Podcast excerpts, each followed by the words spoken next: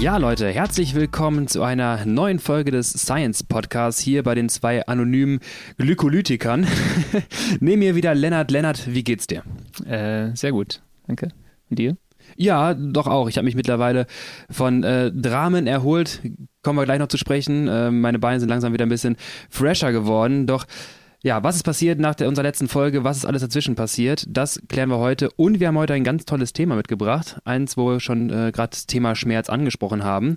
Und zwar reden wir heute über Hit-Training. Das, was viele vielleicht auch manchmal vermeiden, viele aber auch irgendwie lieben und dann sehr viel davon machen, was vielleicht auch nicht perfekt ist. Ähm, ja, all das, was einen vermutlich nochmal so den Feinschliff Schliff für die Saison geben kann. Genau, wir versuchen gleich zu erläutern, was ist Hit-Training überhaupt, was müssen wir machen, was bewirkt es, wann ist Hit noch Hit und wann ist Hit nicht mehr Hit, sondern was anderes. Und was müsst ihr zu Hause machen oder beachten für euer Hit-Training? Das sollte heute Thema sein. Und ähm, ja, beginnen wir aber erstmal mit ein bisschen soften Einstieg inhaltlich. Ähm, sollen wir unser Rennen erstmal analysieren? Können wir, können wir gerne machen. Ähm, Willst du anfangen? Bei mir ist es schnell zu Ende. Oh ja, äh, war eine neue Erfahrung eigentlich auch für mich, ein Radrennen auf einer Autorennstrecke zu fahren am Bilsterberg. Da gab es ja schon ein paar Bundesliga-Rennen, äh, bin ich nie gefahren. Du? Zwar einmal, einmal. Du bist mal Bundesliga da gefahren, ja. ja. Ähm, ist auf jeden Fall eine andere Art von, von Rennen fahren. Sehr, sehr breite Straße, perfekter Asphalt. Du kannst äh, ich glaube, du kannst wahrscheinlich sogar die Bremsen abschrauben, theoretisch, ähm, auf dem Kurs. Ähm, das heißt, du musst jetzt nicht irgendwie eine besondere Kurventechnik haben.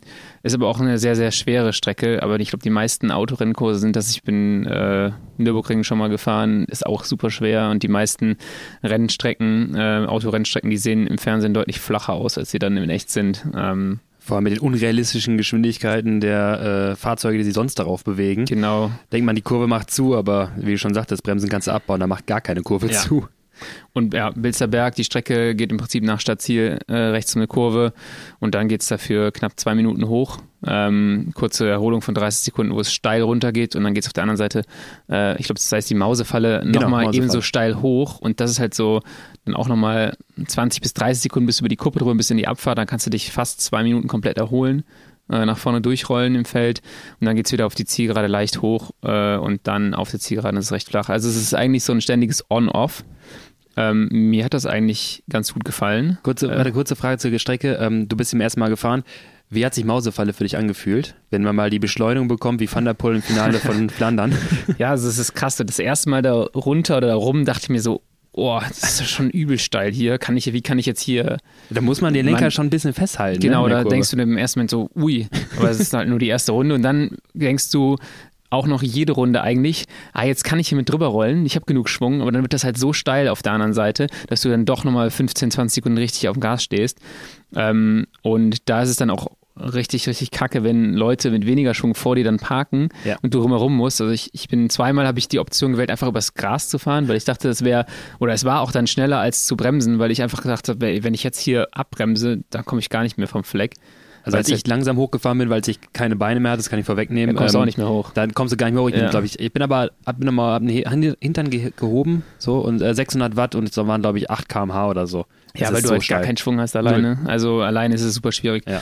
Ähm, ja, war auf jeden Fall ein interessanter Kurs. Ähm, 20 mal 2 Minuten VZ Max plus, äh, jetzt können wir es mal, sollen wir schon mal richtig, richtig einordnen. Also VZ Max, wir müssen jetzt ein bisschen, bisschen definieren, ist Teil von HIT dann wahrscheinlich ist es inhaltlich schon sehr, sehr tief drin, aber äh, dann gibt es noch den Bereich über der VHC Max. Das ist dann 30 Sekunden, die man danach fährt, die Mausefalle. Also hast du da eigentlich nur eine richtig gute, gute Hit-Session auch absolviert, wenn du es ja. 20 Mal gefahren bist. Ähm, ich habe eigentlich versprochen, dich nicht zu roasten, aber wie, schieß los. Wie, wie, wie, sah deine Einheit aus? Äh, fünfmal, fünfmal zwei Minuten? Aber die richtig. Aber die richtig. Ja, die auch viel mehr, als ich äh, jemals in dem Rennen da gefahren bin. Ja, genau. Also ich mhm. habe irgendwie gedacht am Anfang, oh, ich muss ein bisschen nach vorne. Erster Anstieg, habe dann eventuell leicht überzogen. Ähm, habe dann drei Runden später die Quittung gemerkt. Ich habe dabei für alle, die jetzt schon in dem Bereich in Firmen sind, ich bin mit Moxie gefahren, also mit Sauerstoffsättigung. War sehr interessant, das zu sehen. Ähm, hab, wie gesagt, komplett überzogen. Die ersten, was waren das, anderthalb Minuten waren 450, hatten wir Ich glaube sogar viel mehr. Ich glaube, du bist das erste Mal klar mit knapp 460 Watt hochgefahren. Ja, genau. Ich hatte, glaube ich, 380 Watt im Vergleich. Genau, also ja, 460 da irgendwie die Position gut gemacht. Was meine Intention in dem Moment eigentlich nur war, ich fahre nach vorne, halte mich auf Position 15 irgendwie auf und äh, guck, was hier abgeht und kann entsprechend reagieren, falls es dann irgendwie reißt oder so, dass ich nicht im Hintertreffen gerate. Problem an der Sache, ich habe das einfach durch diese Belastung, wie du schon sagtest, du hast permanent on-off und nicht wirklich diese mh, hm, Rollphasen, wo man sich mal verstecken kann. Diesen Punkt, wo du das meiste Laktat auch immer nur abbaust. Genau, also die Belastung bestand aus 450 Watt oder halt 60 Watt oder 0 Watt. Ja. Und ähm, da konnte ich nicht wirklich Laktat abbauen und habe uns auch an der Sättigung gemerkt. Ähm, Start war noch hoch, dann direkt abgefallen, einstelligen Bereich, sprich übersetzt heißt das, mein Muskel hat jeglichen Sauerstoff gezogen, den ich ihm hingeliefert, hingelegt habe. Also nicht. Ich hätte noch gern noch mehr gehabt. Noch mehr, genau. Nicht ansatzweise mal so ein bisschen haushalten, sondern wirklich komplett alles gezogen, was es gibt. Äh, habt sich ein bisschen noch aufgefüllt wieder auf 40, 45 Prozent, aber auch direkt im nächsten Anstieg wieder äh, entsättigt und habe dann auch danach gar nicht mehr geschafft, meinen Muskel ausreichend mit Sauerstoff zu versorgen. Und deswegen hat es dann drei Runden gedauert und dann stand mir das Laktat bis Oberkante. Äh, ähnlich wie äh, das Pudelheimer Rennen, was wir schon besprochen hatten, war dann auf einmal auch schnell wieder Schluss. Aber, Aber aus, aus, unterschiedlichen Gründen. Das ist eigentlich total ja. interessant. Du bist eine, eine, gute Case Study. Auf der einen Seite eine harte Vorbelastung und dann eine sehr starke muskuläre Ermüdung. Diesmal halt Einfach eine ja, krasse bisschen, glykolytische Antwort. Ja, ähm, das ist so das, was man, was, was viele Leute früher vom Zeitfahren kennen. Wenn du ohne Powermeter unterwegs bist, die ersten ja. 30 Sekunden, 60 Sekunden fühlst du dich wie ein Gott.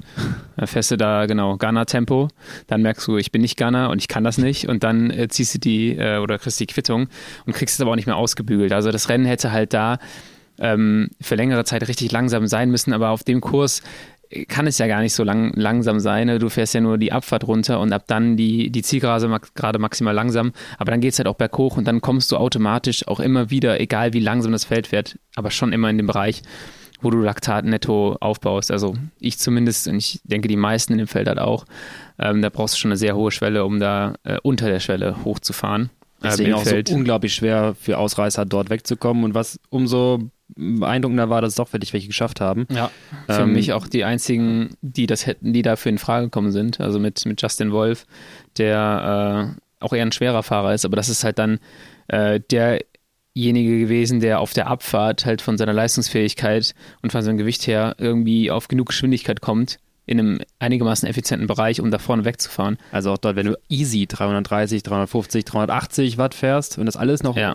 unter Max Steady State ist ähm, und du dir aerodynamisch auf der Kiste sitzt, das tut er ja, ja eigentlich auch ganz gut, ja. dann bist du halt so schnell, dass es auch schwierig dann für ein Feld hinten. Äh, die Belastung, die nur an und aus ist und er fährt halt konstant seinen Stiefel vorne, das war schon echt stark. Aber da brauchst du halt als leichter Fahrer, bräuchtest du eine, eine abartig hohe Schwelle.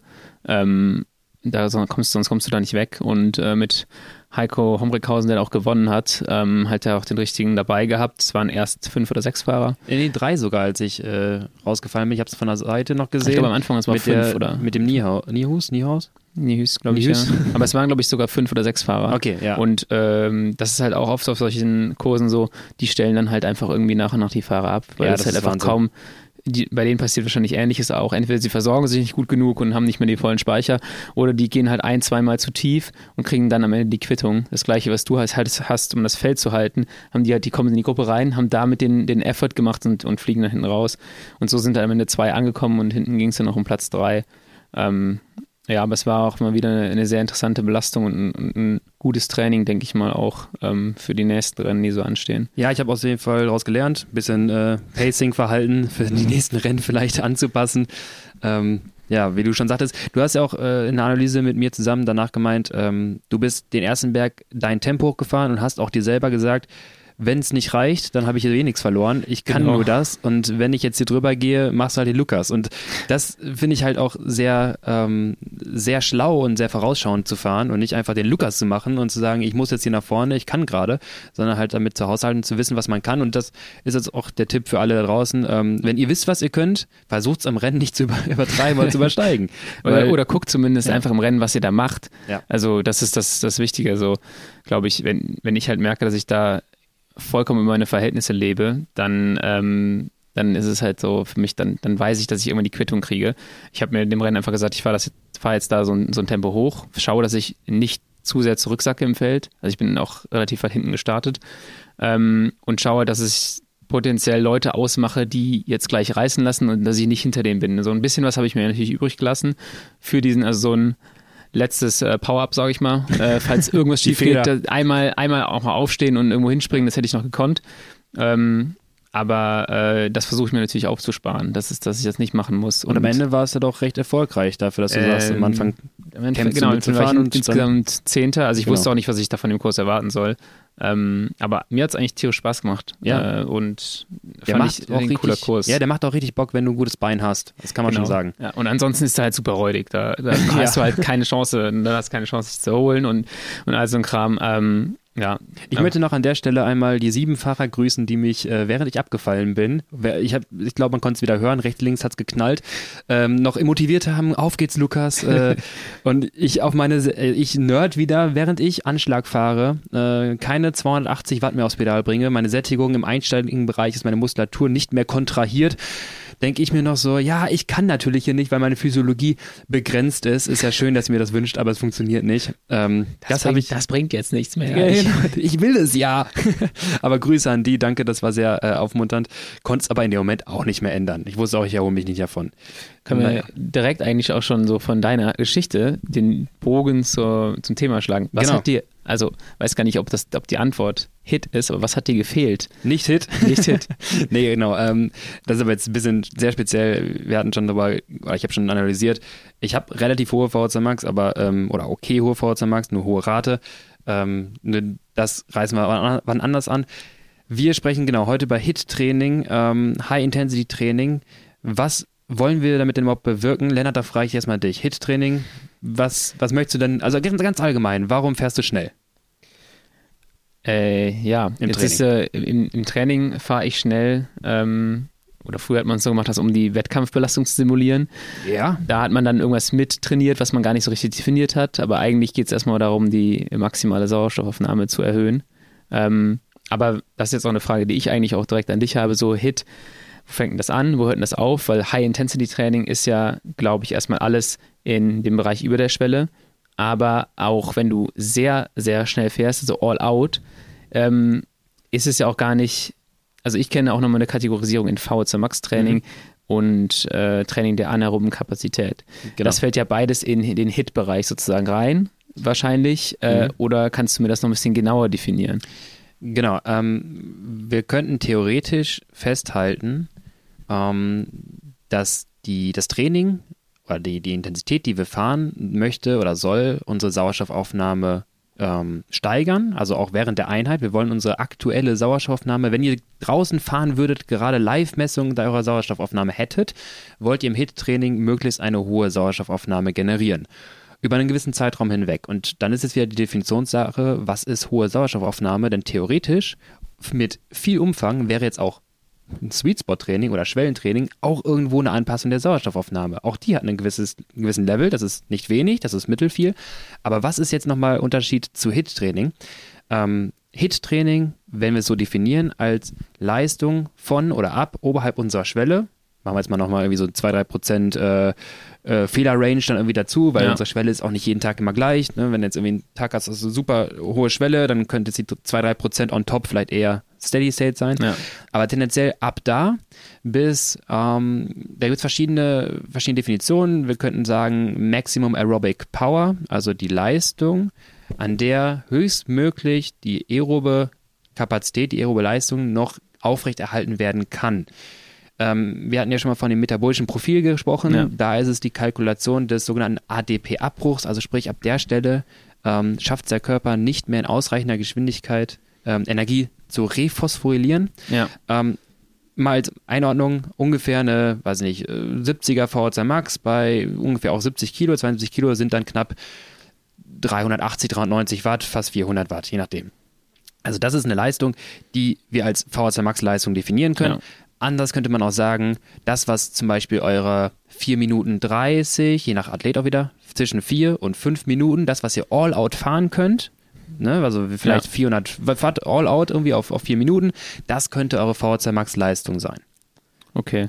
Und ist das aber noch die, der Bereich, den wir dann anpeilen beim VO2 Max oder beim HIT-Training oder liegt der woanders dann? Wenn wir jetzt einen 4-Minuten-Test fahren, fahren 400 Watt und dann schreibst du dem Athleten auf, fahr 4 mal 8 Minuten VO2 Max Training. Ja gut, dann sagt er Danke, äh, das ist nicht, äh, das, ist nicht äh, das, was wir haben wollen. Genau. Ähm, Schafft er auch gar nicht. Hat genau. er vier Minuten nur geschafft. Das heißt, man muss davon auch äh, einen, einen, Prozentwert nehmen oder, oder was würdest du dann sagen, genau. ist der Zielbereich? Ein Prozentwert ist schon mal eine ganz gute Orientierung am Anfang. Ähm, idealerweise würde man es vorher über eine äh, Diagnostik herausfinden, verschiedene Trainingszonen herausfinden. Dann könnte man zum Beispiel, das ist das Schöne, ähm, da wir jetzt unsere Sauerstoffaufnahme nicht immer mit dabei haben, versuchen wir das über andere Parameter abzuleiten, sprich Leistung. Ja. Ne, wir messen vorher eine Diagnostik. Ab da ist zum Beispiel, erreichst du deine 90 Prozent deiner maximalen Sauerstoffaufnahme. Also sprich 5, 5 Liter pro Minute maximale Sauerstoffaufnahme. Bei 4,5 Liter pro Minute hast du ganz tolle VHC Max Trainingsanpassung. Jetzt hast du in der Diagnostik herausgefunden, sage ich jetzt einfach mal, dass du 4,5 Liter erreichst bei einer gewissen Leistung. Ja. Dann ist das zum Beispiel eine, eine Möglichkeit der, der Trainingssteuerung. Ähm, wir hatten gerade schon gesagt, es beginnt ab oberhalb der Schwelle, weil mhm. du dort in einem sogenannten Non-Steady-State-Bereich dich aufhältst. Das heißt, bei gleicher Leistung werden deine Systeme Laktat, Sauerstoffaufnahme, auch Herzfrequenz, das kann wahrscheinlich jeder auch bestätigen, bei gleicher Leistung zunehmend in irgendeine Richtung abdriften. Ja. Laktat geht hoch, Herzfrequenz geht hoch, Sauerstoffaufnahme geht hoch, Sauerstoffökonomie, sage ich mal, geht dann irgendwann ein bisschen, wird auch ein bisschen schlechter, ne? also ja. du fährst uneffizienter. Also wir befinden uns in Bereichen, wo der Körper es nicht schafft, alles in Waage zu halten. Und dort passen wir jetzt je nach Zeitraum an, 4 mal 8 Minuten zum Beispiel, knapp oberhalb der Schwelle, da empfiehlt sich halt sowas wie 105 bis 108 Prozent der Schwelle als eine grobe Orientierung. Ja sowas wie 4-Minuten-Intervalle oder Kurzintervalle eher bei dem hochintensiven Bereich. Und dann kommen wir noch in die Intermittent Exercise, also die kurzen Short Intervals, das kennt ihr von 30-30ern, 40-20ern oder auch mit Ronnerstadt 30-15ern. Ja. Die sind fies. Ähm, die gehen eigentlich. Ja, findest du? Ja, finde ich eigentlich irgendwie ange angenehmer als, für, ich finde es interessant, also hinten raus werden mhm. die mies. Ähm, und auch da das gleiche Problem, was du dann irgendwie im Bilsterberg hattest, wenn ich die Pause, wenn ich da ein bisschen zu schnell fahre, dann geht der zweite auch gar nicht mehr. Interessant, ne? also, ne? Es ist, also an, an, sich ist es sehr, sehr, ähm, ist immer sehr interessant, weil es wahrscheinlich am Ende irgendwie das höchstmögliche ist, was du über diesen Zeitraum irgendwie halten kannst. Vor allem, wenn du es versuchst, gleichmäßig auf Best Effort zu fahren, also sagen wir mal ja. das Höchste, was du fahren kannst. Und die Leistung, die am Ende auch im Average, nicht nur normalized, rauskommt, schon relativ hoch ist für, für die Dauer. Ja. Und das ist ja auch der Trick an den ganzen, an den Intervallen, dass du schaffst, hochenergetisch, also hochintensiv fahren zu können. Sagen wir mal, du peilst die 400 Watt an, bei 30, 15er zum Beispiel, fährst das 13 Wiederholungen lang, das ist ja das Ronestad-Protokoll, also ja. sprich knapp 10 Minuten. Wahrscheinlich hättest du es nicht geschafft, 10 Minuten lang irgendwie 400, nicht mal 380 oder 360 zu fahren. Ja. Aber äh, über die Intermittent Exercise schaffst du es halt wiederholt über 10 Minuten immer wieder alle 15 Sekunden quasi für einen 30 Sekunden Effort in diese Intensität zu kommen. Und dadurch, dass du diese 15 Sekunden Mini Entlastung deinem Körper erlaubst, vor allem lokal und muskulär, ja. äh, schaffst es halt am Ende diese Leistung aufrechtzuerhalten. Und das wiederum bedingt, dass deine Sauerstoffnahme über den ganzen Zeitraum von diesen 10 Minuten sehr hoch gehalten werden kann. Jetzt hast du schon relativ viel äh, äh, Input da untergebracht. Also ich fasse nochmal zusammen, ähm, dass wir auf der einen Seite Intermittent Exercises haben, ähm, da können wir gleich noch ein bisschen näher drauf eingehen. Auf der anderen Seite hat man die man hat sie früher EBs genannt, nennt man sie immer noch EBs. Heute immer noch EBs nennen, ähm, genau. Das sind die äh, Hit äh, Trainingsformen, wo man sozusagen einen, einen konstanten Effort fährt. Ähm, da kann man fahren 4x8, hast du eben gerade schon genannt, das ist glaube ich auch in der Studie rausgekommen, dass es wahrscheinlich das effektiv ist, effektivste ist, effizienteste ist.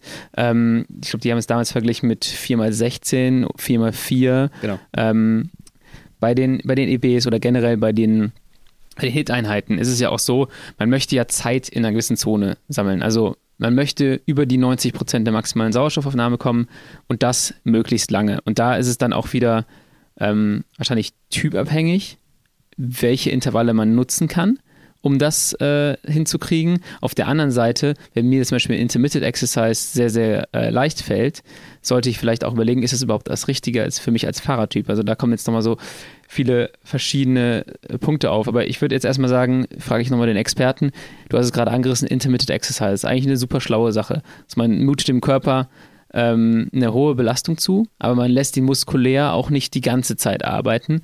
Ähm, was ist denn der positive Effekt, äh, wenn man auf die Sauerstoffnahme guckt? Wie, wie verhält die sich in dem Intermittent Exercise? Das kann man ähm, sehr gut für alle, die kein mobiles Spiro zu Hause haben. Ich weiß, es sind die wenigsten unter uns hier, aber ähm, die können es ganz gut an ihrer Herzfrequenz äh, ausmachen. Schaut euch mal, wenn ihr so eine Intervallform gefahren seid und achtet erstmal beim Training gar nicht auf Herzfrequenzsteuerung, sondern wirklich auf Leistungssteuerung. Sprich jetzt mal ne, als Zielorientierung, ich sag mal 360 Watt. 40-20er. 40-20er, genau. Ja. 10 Wiederholungen drei Sätze, so dieses klassische Ding. Ähm, dann schaut euch mal danach die Herzfrequenz an, dann seht ihr ja, dass sie zehn kleine Spikes aufweist, die pro Wiederholung über den ganzen Zeitraum sich quasi potenzieren und immer deutlicher steigen. Ja. Und ähm, genau das tut auch am Ende deine Herzfrequenz, äh, Entschuldigung, deine Sauerstoffaufnahme. Ja. So, ähm, das heißt, deine Leistung, die du erbringst, diese 63 Watt, absolut non-steady state, also sprich oberhalb deiner Schwelle, ähm, triggert deine Sauerstoffaufnahme, wir hatten gesagt, ne, 100% VO2 Max wäre diese 4-Minuten-Leistung, die fährst du jetzt quasi, quasi für, 30 äh, für 40 Sekunden. Mhm. Sauerstoffaufnahme fährt nach oben, aber wir haben in unserer Sauerstoffaufnahme Kinetik einfach eine gewisse Verzögerung. Auch das kennt ihr von der Herzsequenz. Sprinte mal Vollgas los und hör dann auf. 130er Puls, denkst du, oh ja, krass. Ja, genau. Und danach geht es erst hoch. Ja. ja. Und genauso ist es bei den Intervallen, nur dass wir das jetzt nutzen wollen. Das heißt, du gehst los und sobald dein, die ersten 40 Sekunden zu Ende sind, ähm, dann, ich finde, das tut auch nicht mal weh, das muss man echt aufpassen, ja. das tut ja nicht mal weh da in dem Moment, dann fährt deine Sauerstoffnahme hoch. Allerdings selbst setzt du jetzt in dem Moment, wo die Sauerstoffnahme bereit ist, langsam hochzufahren, die nächste Pause. Jetzt ist deine Sauerstoffaufnahme, deine VO2-Komponente auch wieder verzögert, sprich, die fällt jetzt in diesen 20 Sekunden nicht auf den Ausgangswert ja. wieder runter, sondern hält sich auf einem gewissen Niveau. Das dauert dann drei, vier, fünf Wiederholungen und auf einmal crashst du diese angesprochenen 90% der VO2 Max, Übrigens da 90% VHC Max, wo kommt das her? Also gibt es einfach diverse Studien, ähm, ja, Ronestad, Seiler, also all unsere, unsere ähm, ja, unsere Kings, Lieblings, äh. Lieblingsquäler, äh, die haben einfach dann letztendlich bei diverse Studien herausgefunden, können wir auch nochmal irgendwo verlinken, ähm, dass 90% Sauerstoffnahme sich empfiehlt für eine Anpassung der VHC Max. Ähm, zurück zu den 40-20ern, du triggerst eine Sauerstoffnahme, die fährt hoch. Jetzt hast du das Problem, stell mal vor, du fährst 360 Watt und versuchst das so lang wie möglich zu halten wir hatten gerade gesagt, das ist deine 4-Minuten-Leistung. Also ja. sprich, nach vier Minuten ist dann irgendwo Ende. der Ofen aus. Das ist ja dann ganz nett, dass du es vier Minuten geschafft hast. Am Ende hättest du dann vier Minuten.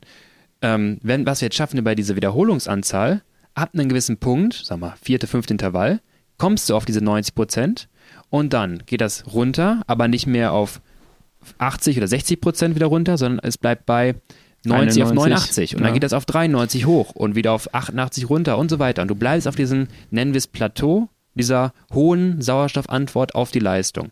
Ja. Und ehe dein Muskel lokal komplett übersäuert ist, durch diese 40 Sekunden 360 Watt Belastung, kannst du durch diese kurzen Pausen von 20 Sekunden lokal so ein bisschen Laktat zumindest entweder pausieren oder leicht abpuffern aber da unser, unsere Sauerstoffnahme so langsam reagiert, können wir es halt super nutzen und setzen halt direkt das nächste Intervall wieder drauf. Also ziemlich schlaue Idee eigentlich. Ja.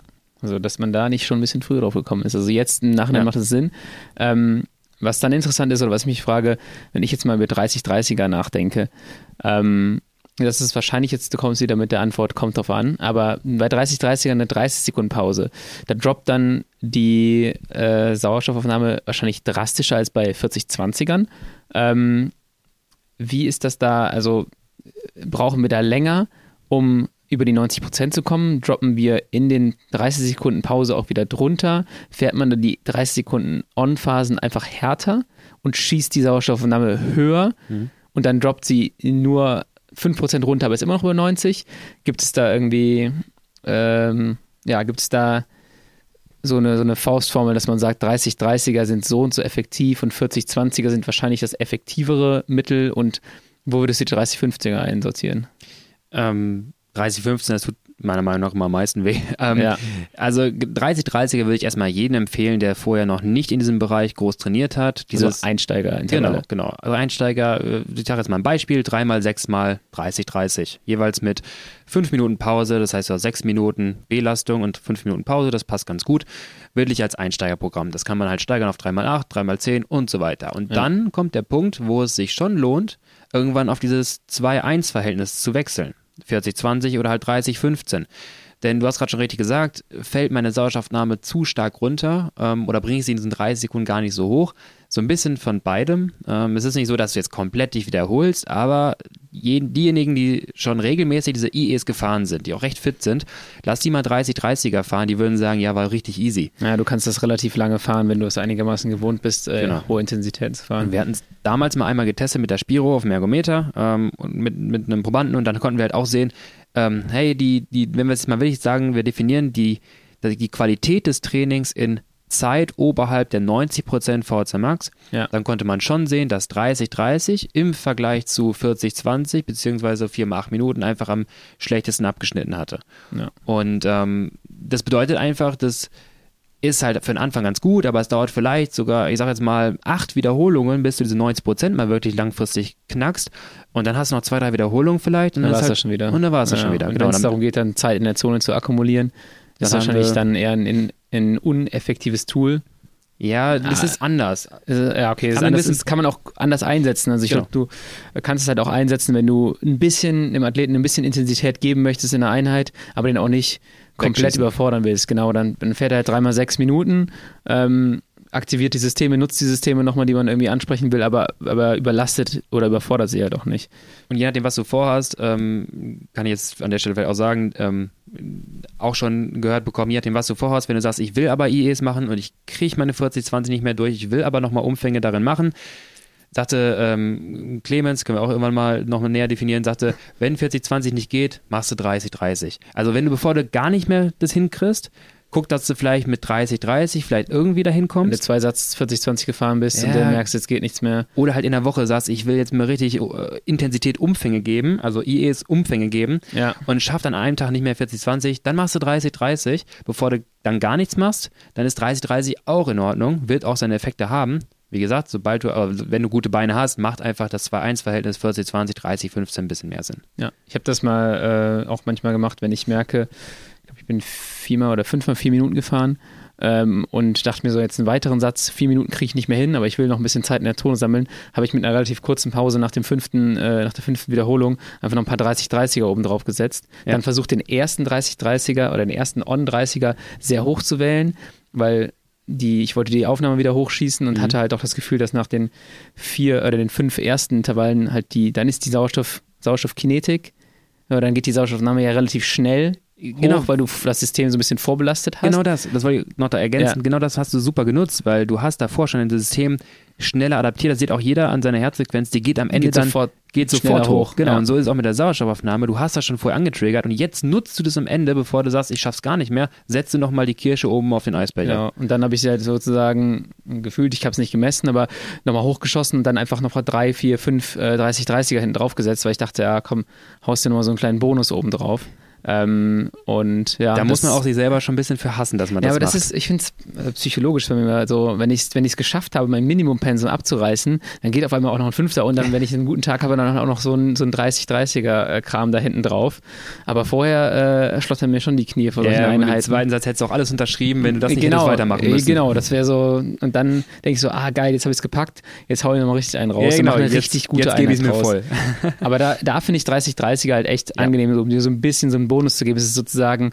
Ähm, ist auch interessant, du, wenn du sie am Anfang deiner Einheit, wenn ich das gleich am Anfang meiner Einheit vor den 5 mal 4 Minuten gemacht hätte, hätte ich wahrscheinlich weniger Effekt gehabt, wie ähm, wenn ich es dann nach den 5 mal gemacht habe, weil genau. die, die Sauerstoffnahme nicht so schnell hoch äh, schnellt. Genau, wenn man, genau das. Also da haben wir am Ende diese 30, 30 kommen quasi nach dem 17. Intervall oder was auch immer so ein bisschen sinnvoller daher, als vielleicht direkt zu Anfang, wenn du Top-Beine hast und ja. dann anfängst dann irgendwie so 500 Watt rumzuschroten, was teilweise auch ganz viele Athleten machen, wo ich auch sagen kann, da ist jetzt nicht, also wenn du 500 Watt 30, 30er fahren kannst, dann mach lieber mal kurze Intervalle und mach weniger Intensität, hast du mehr von. Ähm, das ist halt dieses, ähm, dieses, das Gen im Radfahrer, je mehr, desto besser oder je härter, desto ja. härter. Weil, äh, jetzt kommen wir erstmal noch zu einem anderen Thema, aber den Satz, den ich jetzt eigentlich sagen wollte, ist, Hit hört halt irgendwie auch auf einer gewissen Stelle wieder auf. Ähm, oder dieses reine VHC Max Training äh, ist dann auch nach oben hin limitiert. Ähm, aber erstmal noch, wo wir über IEs sprechen und EBs, ähm, es ist ja auch fahrertypabhängig, welche, in, welche VHC Max oder Hit-Form besser zu dir passt. Also äh, ein, ja, ein Fahrer, der eher ein Sprinter-Typ ist, ähm, der kann vielleicht auch leichter IEs fahren, würde aber wahrscheinlich eher von EBs profitieren. Ähm, einfach jetzt mal ganz pauschal gesagt. Ähm, als zum Beispiel ein Fahrer oder ein Fahrer mit einer niedrigen Laktatbildungsrate. Ähm, der Triathlet. Der Triathlet, genau. Ähm, da ist es dann zum Beispiel so, dass die IEs je nachdem auch wieder, Entschuldigung, hast du mich nicht gesagt, je nachdem, was man vorhat. Genau, das wollte ich die ganze Zeit ergänzen. Ich ähm, warte schon drauf, was okay. das Ziel ist. Äh, nehmen wir einfach an, ich bin ein Sprinter-Typ äh, und ähm, möchte aber die Laktatbildungsrate jetzt nicht unbedingt noch erhöhen, sondern eventuell vielleicht ja, eher gleich halten. Dann wären wahrscheinlich EBs besser für mich. Ähm, warum ist das so? Also es, dieses ganze HIT-Training hat ja auch eine Auswirkung auf die, wahrscheinlich eine Auswirkung auf die Laktatbildungsrate. Genau. Ähm, jetzt ist mal die Frage, wie fährst du die Intervalle? Ähm, du kannst natürlich, du kannst auch den Weg andersrum wählen. Du sagst halt, ich will die Laktatbildungsrate senken, also mache ich viele IEs, dann ermüdest du quasi dein Fast-Twitch-Fasersystem. Also das könnte auch dann diese IE Intervalle könnten auf einmal eine Rückkopplungswirkung haben, was man jetzt eigentlich nicht vermuten würde, dass die Laktatbildungsrate senken. Oder, anders gesagt, du fährst deine EBs, ich sage jetzt mal 5 mal 5 Minuten, mit jeweils auch 5 Minuten Pause statt halbe Pause. Mhm. Ähm, fährst du einfach jedes Mal Best Effort, also ne, knallst immer Vollgas einen weg. Jetzt bist du jemand, der eine hohe Laktatbildungsrate hat. Das bedeutet, Vorteil Nummer eins, du hast sehr viel Leistung, die du erzeugen kannst in diesen fünf Minuten. Was auch gut ist, ist, dass du dadurch auch eine hohe Sauerstoffantwort erwarten kannst. Sprich, deine Sauerstoffnahme wird auch in diesen fünf Minuten relativ hoch sein. Also wir können garantieren oder eine hohe Wahrscheinlichkeit sagen, 90 Prozent wirst du knacken irgendwann.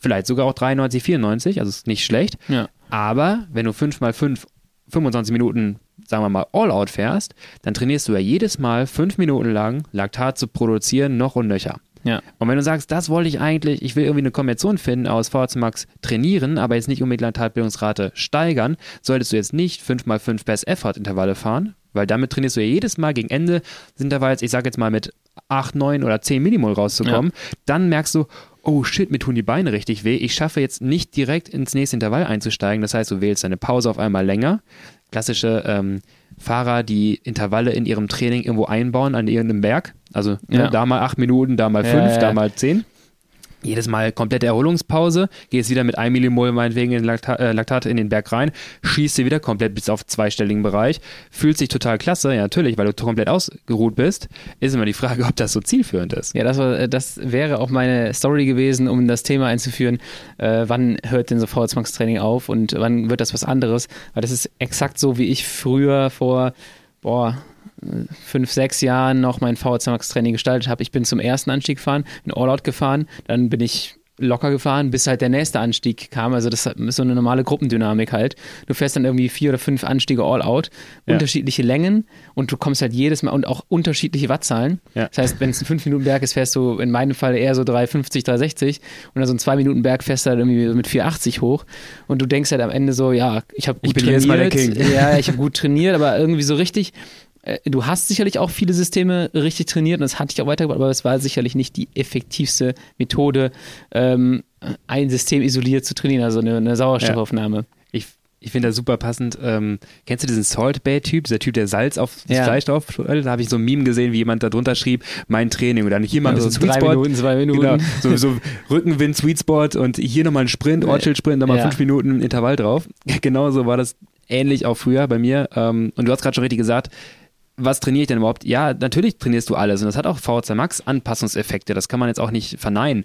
Ähm, nur wir müssen uns immer überlegen, was ist das effizienteste ja. Training oder was ist das zielführendste Training? Und wenn wir wissen, zielführend ist zum Beispiel EB mit 2-1-Verhältnis, 5 Minuten Belastung, 2,30 ja. Entlastung, bei einer gewissen Leistung, dann ist es halt einfach, so hart es klingt, such dir eine gerade aus, fahr die hoch und runter, stumpf dein Training oder ja. mach's auf Swift.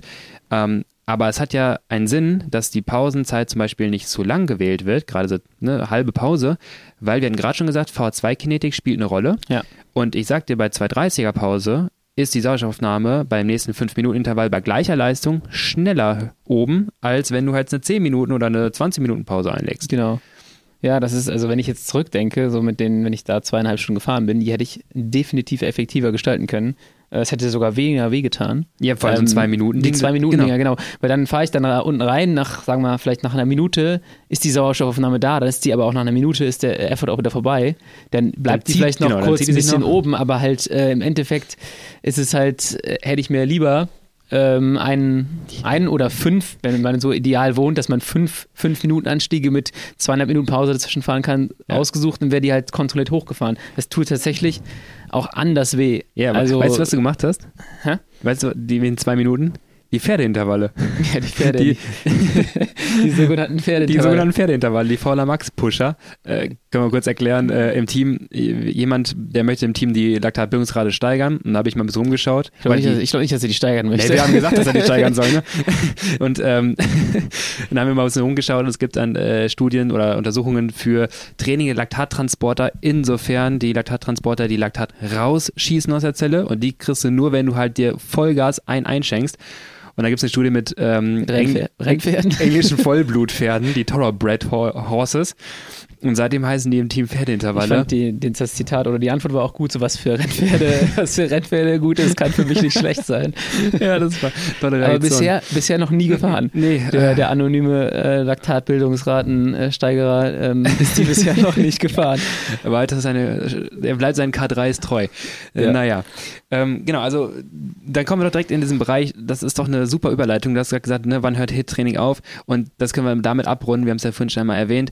Wenn wir in diesen Bereich Sit reingehen, und das, da reden wir auch von diesen Intervallen, ich schieße mich hier komplett weg, weil ich gucke, was geht, dann alles, was jetzt oberhalb deiner VHS Max Leistung, also sprich diese ne, 4 Minuten Leistung, 5 Minuten Leistung, ja. ähm, in dem Fall jetzt irgendwie 350, 360 Watt, was darüber hinausgeht, ähm, natürlich trainiert das die Sauerstoffaufnahme über einen gewissen Zeitraum hinweg. Das Weil braucht man das System auch bis zum Maximum ausreizt. Ne? Genau. Ja. Ob jetzt 100 Prozent, sage ich mal, besser sind als 90, das kann ich gar nicht sagen. Die Zeit aber, Nummer eins, ist wesentlich geringer. Weil, weil du nicht so lange fahren kannst. Genau, wie lange, wie lange willst du es fahren? Selbst wenn es dir, keine Ahnung, wir haben gesagt 4 mal 8 Minuten, wir könnten ja auch sagen, wir fahren 8 mal 4 Minuten, immer Knallgas am Ende kommt dann nicht mehr die Leistung raus, die es bräuchte. Ja. Also du fährst nicht 32 Minuten da bei 100% der VZ Max. Ja. Oder du hast eine Riesenrate.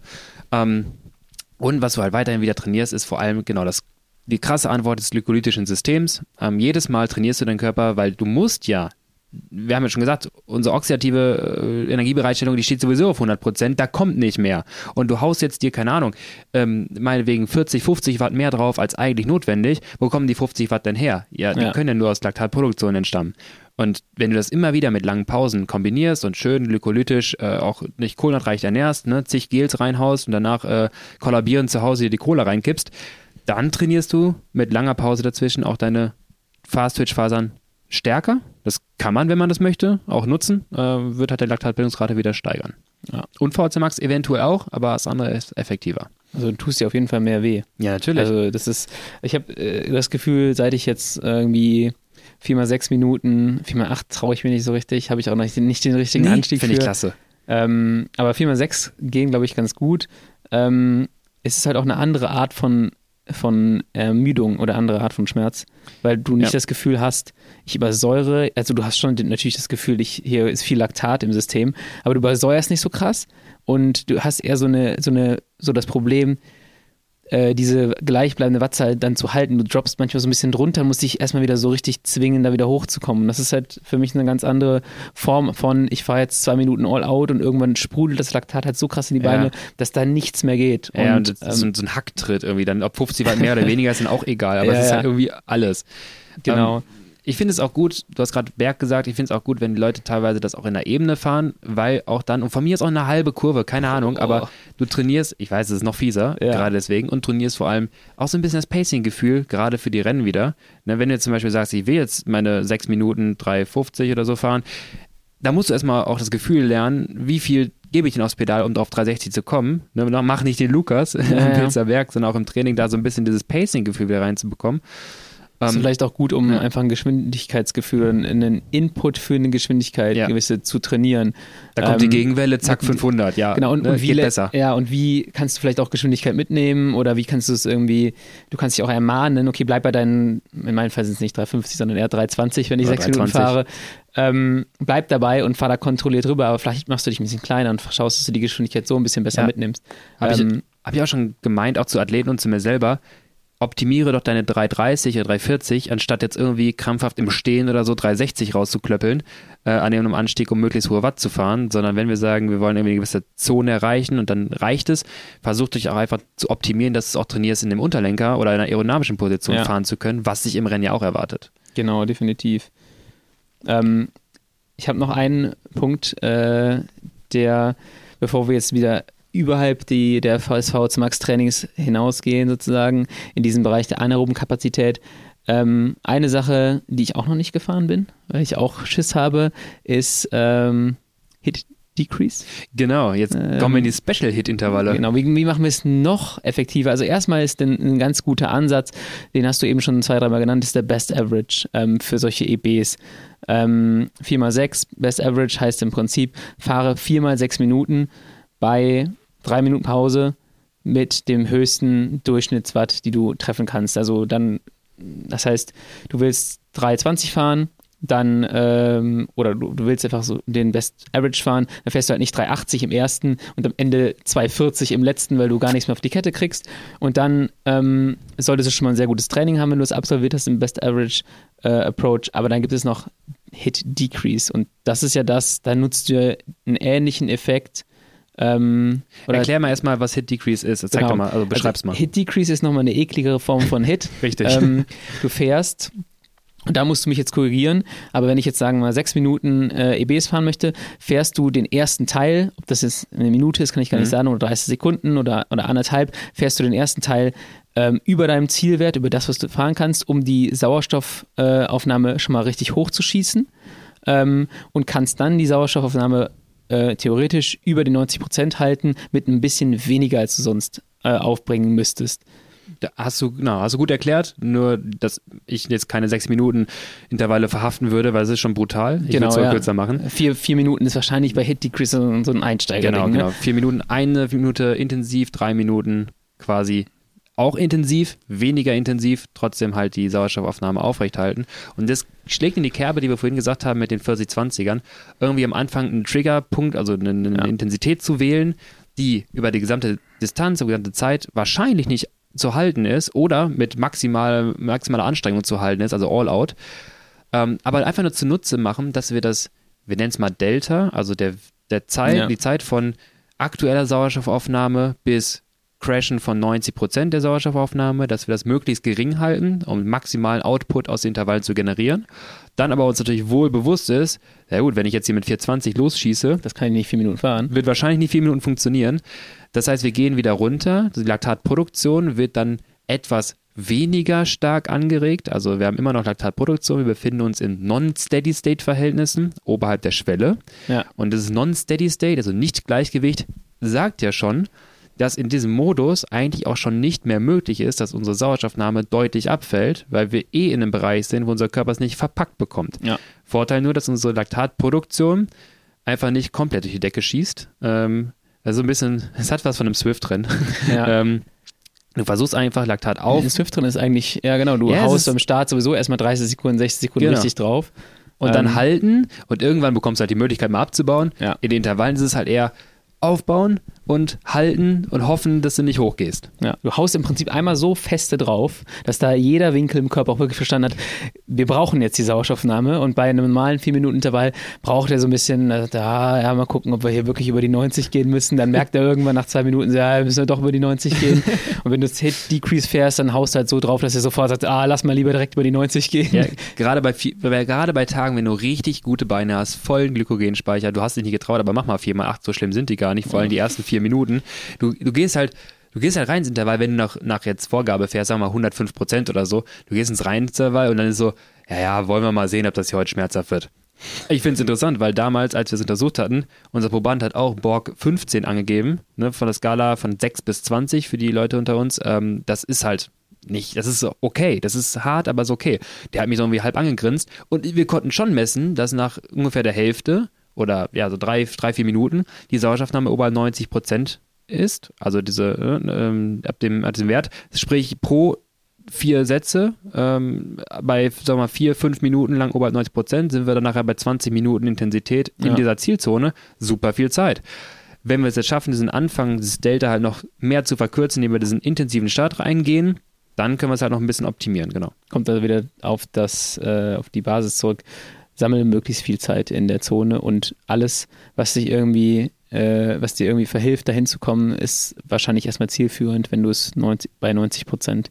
Und deswegen sind aber auch so Dinge wie, dass, wenn du über deine VHC Max Leistung hinausschießt, sind halt eigentlich nur, wenn du es auf die VHC Max beziehst, äh, eher schädlich, weil du deine Zeit verringerst, die du in der Zone fahren kannst. Ja. Ähm, aber auf der anderen Seite gibt es natürlich auch ein paar andere, andere Dinge, die ja, du dann damit trainierst. Deswegen will ich gar nicht, sind. Genau, deswegen will ich gar nicht schädlich sagen, sondern sagen wir einfach mal für die Zielführung, was wir vorhaben, weniger nicht effizient. so zielführend ja, genau. Äh, in Sachen VHC Max. Die ähm, haben, genau, die haben andere, andere Intentionen, andere Faktoren. Ich kann es bewusst nutzen, ne, meinetwegen mit langen Pausen mich wegzuschießen, trainiere ja. super diese Leistung, die Laktat, die Pferdeintervalle, genau. Laktattransporter äh, raus aus der Zelle, ist ja auch ein Anteil, gerade bei dem Rundstreckenrennen ist ja auch etwas, was gar nicht so verkehrt ist, wenn meine Intention aber es ist, ne, einmal die Woche gescheit systematisches VHC Max Training einzubauen dann sagt der Name ja irgendwie, oder das, was ich gerade beschrieben hatte, schon ganz gut. Lass uns auch das machen, was am ehesten systematisch auch wirklich funktioniert und nicht nur uns wegzuschießen und nach Ende des Tages zu sagen, jo, war hart, es war wahrscheinlich Hit, weil es hart war. Genau, ja. Was ist denn, was passiert denn dann noch genau, wenn du drüber hinausgehst? Du hast eben schon mal gesagt, ähm, du wirst wahrscheinlich Laktattransporter äh, trainieren weil du viel Laktat in die Zelle bringst. Mhm. Also wird es doch eine, eine gewisse Reaktion geben. Gibt es sonst noch was, was du sagst, wenn man das erreichen will, sollte man Intervalle in dem Bereich zwei, drei Minuten Best Average fahren oder All-Outs? Ich würde also diese zwei, drei Minuten wirklich nur einsetzen mit langen Pausen, wie gesagt, sonst funktioniert es nicht und gar nicht zu häufig äh, in einer Einheit dann häufiger in der Woche vielleicht verteilt. Wenn man sagt, ich möchte jetzt meine Fast-Twitch-Phase ein bisschen ausbauen, also meine ähm, ja, Kurzzeit-Performance, meine Puncher-Fähigkeiten also verbessern. Für jeden Triathlet, der jetzt Rundstrecken Ja, der kann jetzt einmal, ja genau, oder so. Genau. kann, ich wollte sagen, jeder Triathlet, der gerade zuhört, kann jetzt auch abschalten gerade. äh, oder der jetzt gerade den Switch auf die Crits gehen will, genau. Ja. Ähm, es wird nicht deine Sprintfähigkeit verbessern, nur weil du dich halt wegschießt. Das muss man auch nochmal differenzieren. Das ist kein Sprinttraining. Du ja. kannst trotzdem schlecht im Sprint sein und super auf eine Minute. Das war das ist meine Historie. ähm, mein, mein, keine Ahnung, mein Peak war dann irgendwie 200 Watt höher als meine 1 Minute Leistung. so schlecht bist du aber gar nicht im Sprint, finde ich. Äh, ja, also, damals, wie gesagt, damals okay, bestimmt damals. 1000, 1000 Watt Peak. Ne? Ja, das ist jetzt aber, nicht allzu viel. Aber 720 Watt auf eine Minute. Das, das ist dann, genau, das, das, ist dann wieder gut. Ja, genau, das passte gar nicht. Ich brauchte immer so einen, so einen 1 Kilometer Schlussanstieg, aber das gab es halt sehr selten, die Mauer von Ui, bei uns in den Rennen. Ähm, Genau, das auf der einen Seite, was aber schon, also wie gesagt, das muss man gezielt einsetzen, was man schon machen könnte, gerade im Sinne von Best Average Approach, da haben wir gerade schon gesagt, ähm, ne, beste, beste Schnitt über 6 mal 4 Minuten. Das garantiert auf jeden Fall höchstmögliche Sauerstoffanpassung, ne, da brauchen wir nicht drum rumreden, also ähm, wenn du das schaffst, an dem Tag eine gute Leistung zeigst, dann wirst du auf jeden Fall die 90% geknackt haben. Da brauchen wir, das ist auf jeden Fall safe. Und du wirst auch Laktat produziert haben. So, Laktat ist auch nicht immer schlecht. Wir reden nicht nur von Laktattransportern, sondern ganz kurz, darf ich in metabolischen abdriften? Du hast zwei, drei Minuten, dann oh stoppe ich dich. Okay.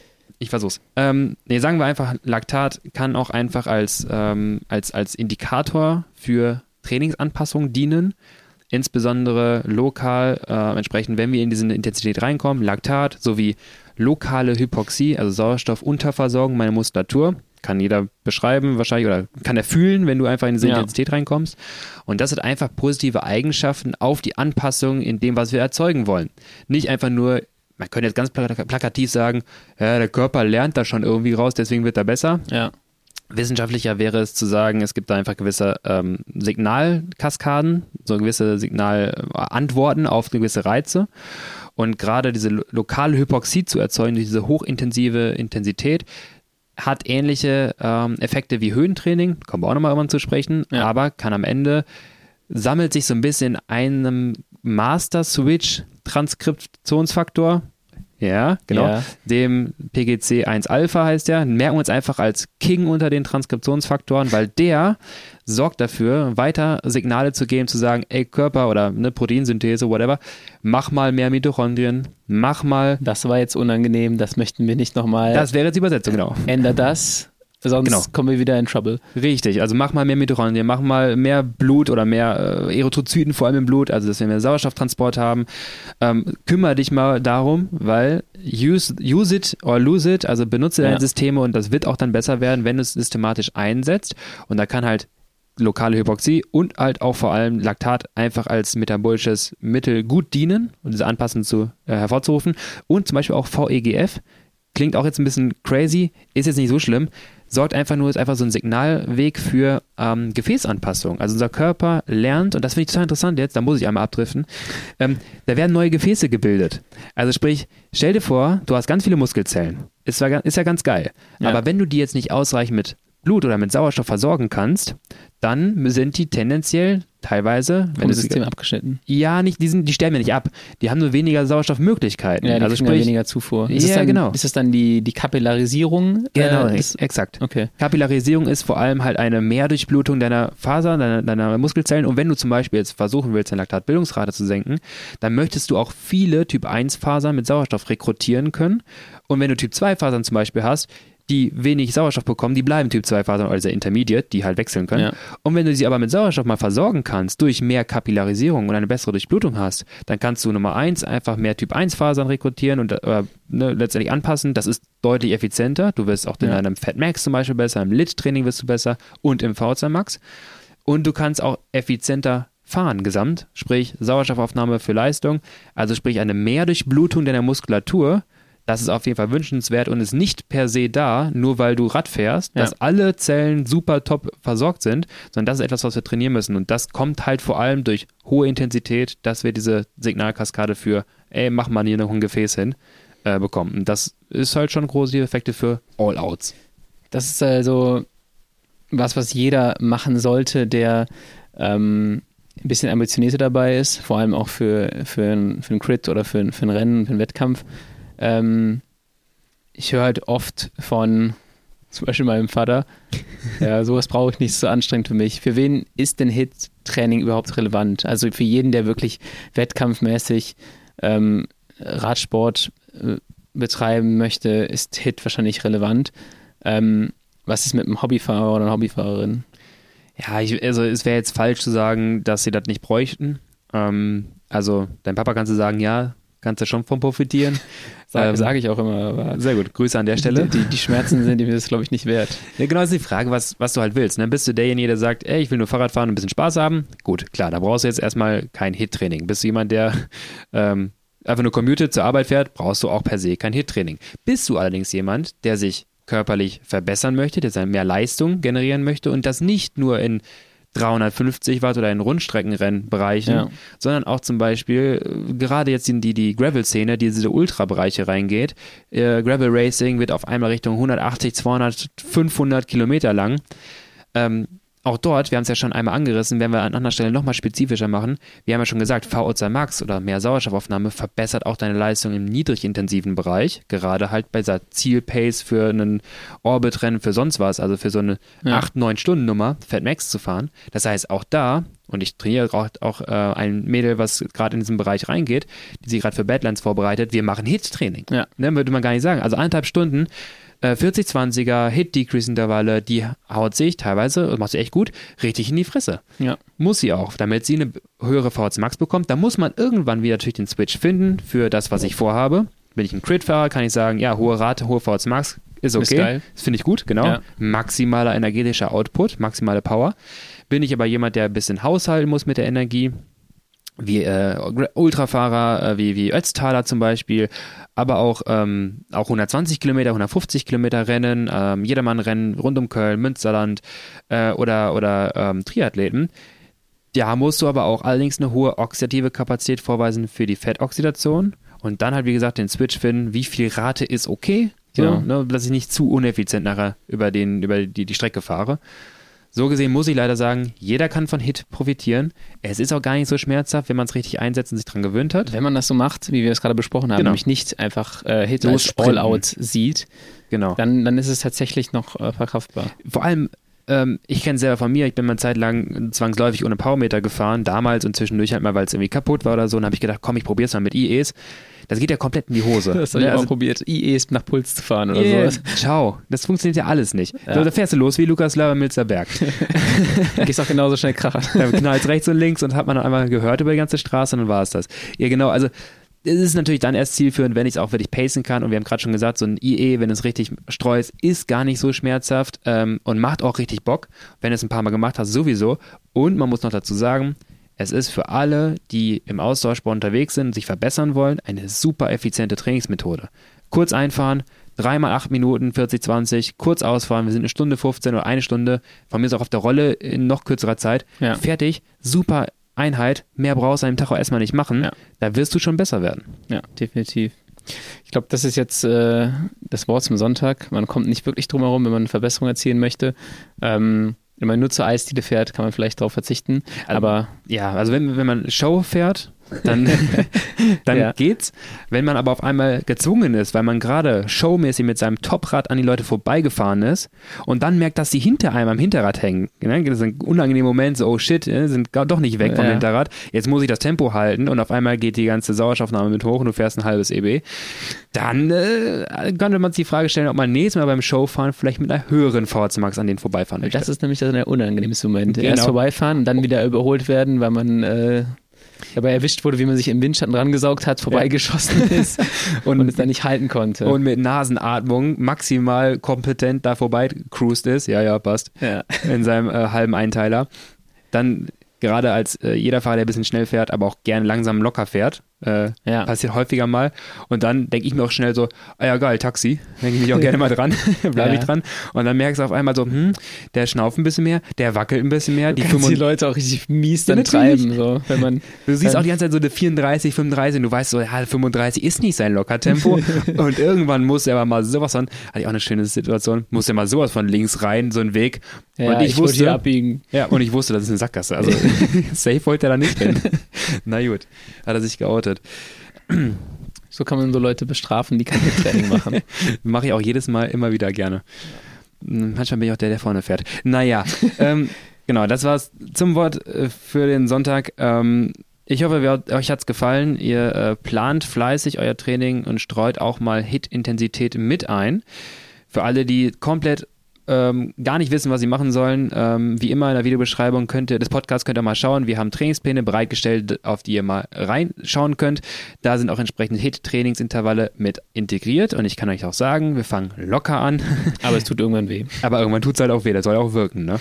ähm, auch schön nach Vorgabe. Ähm, das heißt, wir schießen uns nicht komplett weg. Wenn ihr mal in so einem Trainingsplan, für alle, die auch jetzt gerade unterwegs sind auf einem Trainingsplan, mal einen Best Effort Approach probieren wollt, könnt ihr es natürlich gerne machen. Auch für alle, die dies mal austesten wollen, jetzt mal als kleiner Tipp. Macht es, guckt nur, dass es in der Woche äh, jetzt nicht gerade stattfindet, wo ihr noch mehr Intensität machen müsst, dass die drunter leiden könnten, sondern mach es immer so, dass du auch sicher gehen kannst, dass wahrscheinlich der nächste, übernächste Tag auch das Training noch zu absolvieren ist. Das nochmal als Tipp für äh, Best Average Approach. Und natürlich ja. nicht zwei, zwei Tage vorm Radrennen. Nee, nee, das wäre auch wichtig, genau. Genau, wir, äh, ja, am Wochenende steht wieder Radrennen an. Äh, schauen wir mal, ob ich es jetzt besser mache. Ähm, dann werden wir in der nächsten Folge davon berichten. Proband Lukas Löhr, jede Woche was Neues. Äh, aber ist eigentlich immer super als, als Themenvorlage. Machst du das ja. extra, ne? Ja, genau. Das, das, ist nur, damit ich hier Content schaffen kann. Wann ist Lukas diesmal hochgegangen? Und warum? Und warum diesmal? Naja, gut. Wir äh, führen das nicht näher aus. Wir hören uns beim nächsten Mal. Danke, Lennart, für das Gespräch. War wieder richtig nice und äh, bis denn. Danke, Lukas. Bis bald. Ciao.